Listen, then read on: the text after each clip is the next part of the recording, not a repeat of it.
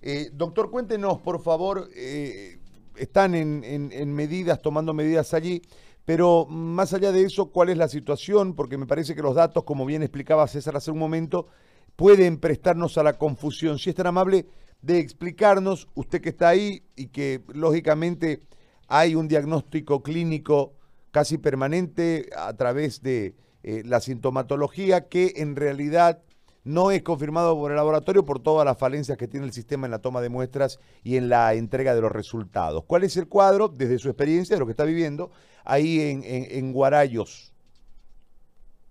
Buenos días, acá le habla el doctor Aguirre, el director del Hospital Guarayos.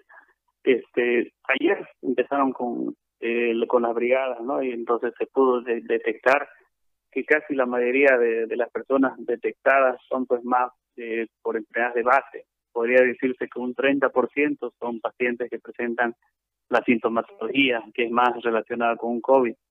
Los demás pacientes que se dice un 70% son por pacientes que están acudiendo bien al hospital, a las costas por, el miedo.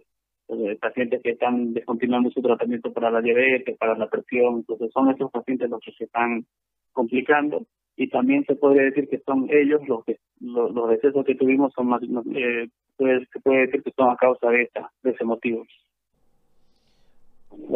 Sí sí lo, escucho. Ahora doctor Aguirre le, le hago una pregunta ahora desde la atención. Cómo está la atención porque uno entiende que hay eh, es decir hay una discontinuidad de los tratamientos que se venía dando la gente porque tiene miedo a contagiarse del COVID, pero además hay gente que no quiere ir al, hospital por el tema del COVID y termina después yendo en una situación ya muy complicada para poder revertirla. En ese marco de acción que lamentablemente se repite en todo el país, eh, ¿cómo está Guarayos?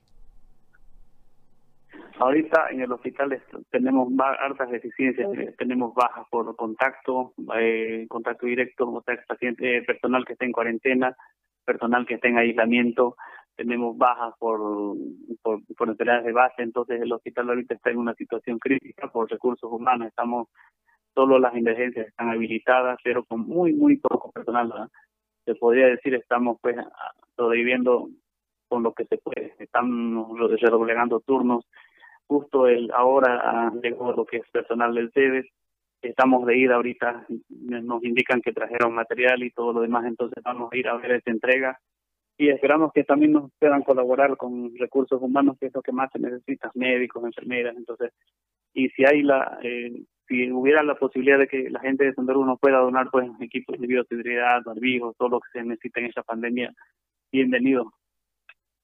Doctor, le hago la última pregunta relacionada al personal. ¿Cuánto en porcentaje es el personal que en este momento, producto del contacto con el virus, está aislada o está enferma?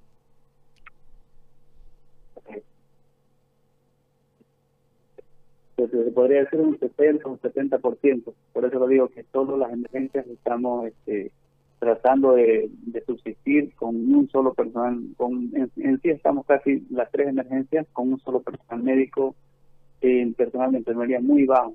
Y aparte de eso hay personal también que renunció, entonces eso también afecta al funcionamiento.